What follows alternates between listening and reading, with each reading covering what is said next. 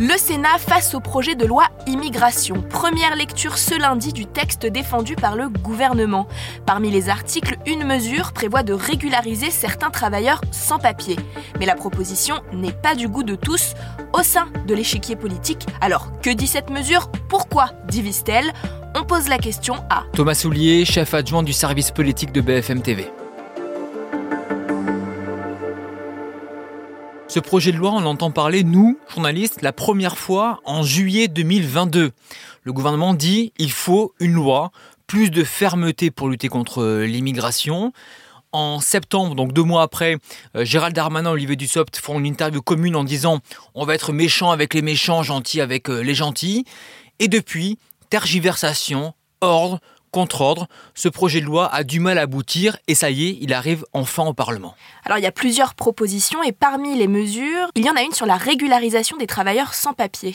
C'est l'article explosif, l'article 3 de ce projet de loi. L'idée est de donner une carte de séjour d'un an aux travailleurs euh, qui sont en France, étrangers donc, et euh, qui travaillent dans des métiers en tension. C'est quoi un métier en tension? C'est là où il y a une pénurie de main-d'œuvre.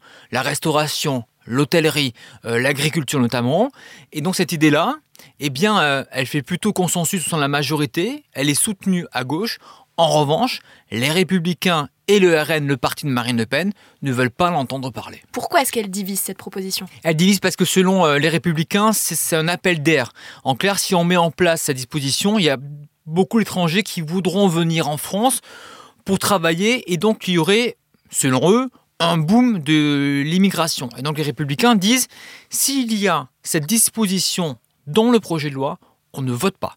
Donc c'est la ligne rouge. Et donc vous le savez au Parlement, eh bien une majorité relative et sans voix des républicains, ça va être compliqué de faire voter le projet de loi. Oui, est-ce que ces divisions peuvent empêcher ce projet de loi de passer? Aujourd'hui, personne ne peut vous dire ce qui va se passer euh, dans dix jours, un mois ou deux mois à l'Assemblée. Personne ne peut vous dire si oui ou non il y aura un vote. Euh, si l'exécutif réalise eh bien qu'il n'y a pas de vote possible, comme c'était le cas pour les retraites, c'est un peu un remake des retraites en quelque sorte, eh bien il y aura un passage en force et donc en 49-3. Ça, Gérald Darmanin veut à tout prix, à tout prix euh, l'éviter, mais peut-être qu'il n'aura pas le choix. En cas de 49-3, les républicains menacent de déposer une motion de censure. En clair, faire tomber euh, le gouvernement. Euh, sauf que déjà, il faut qu'il soit 58 pour signer, et pas sûr qu'il y ait 58 députés LR qui veuillent faire tomber le gouvernement. Même, c'est clair que non. Et de l'autre côté, il faut qu'une majorité à l'Assemblée de députés le vote et veuille faire tomber le gouvernement. Et le PS a déjà prévenu, le parti d'Olivier Faure a déjà dit, nous, nous ne voterons pas une motion de censure déposée par les républicains. Donc on voit qu'aujourd'hui, alors que l'exécutif a paniqué un peu face à cette motion de censure, l'idée semble aujourd'hui euh, un peu enterrée. Merci d'avoir écouté la question info. Tous les jours, une nouvelle question et de nouvelles réponses.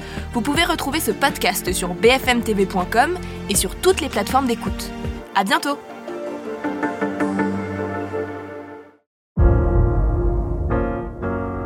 Vous avez aimé écouter la question info? Alors découvrez le titre à la une, le nouveau podcast quotidien de BFM TV. Les grands récits de l'actualité, des témoignages intimes, c'est tous les soirs sur vos plateformes préférées. Bientôt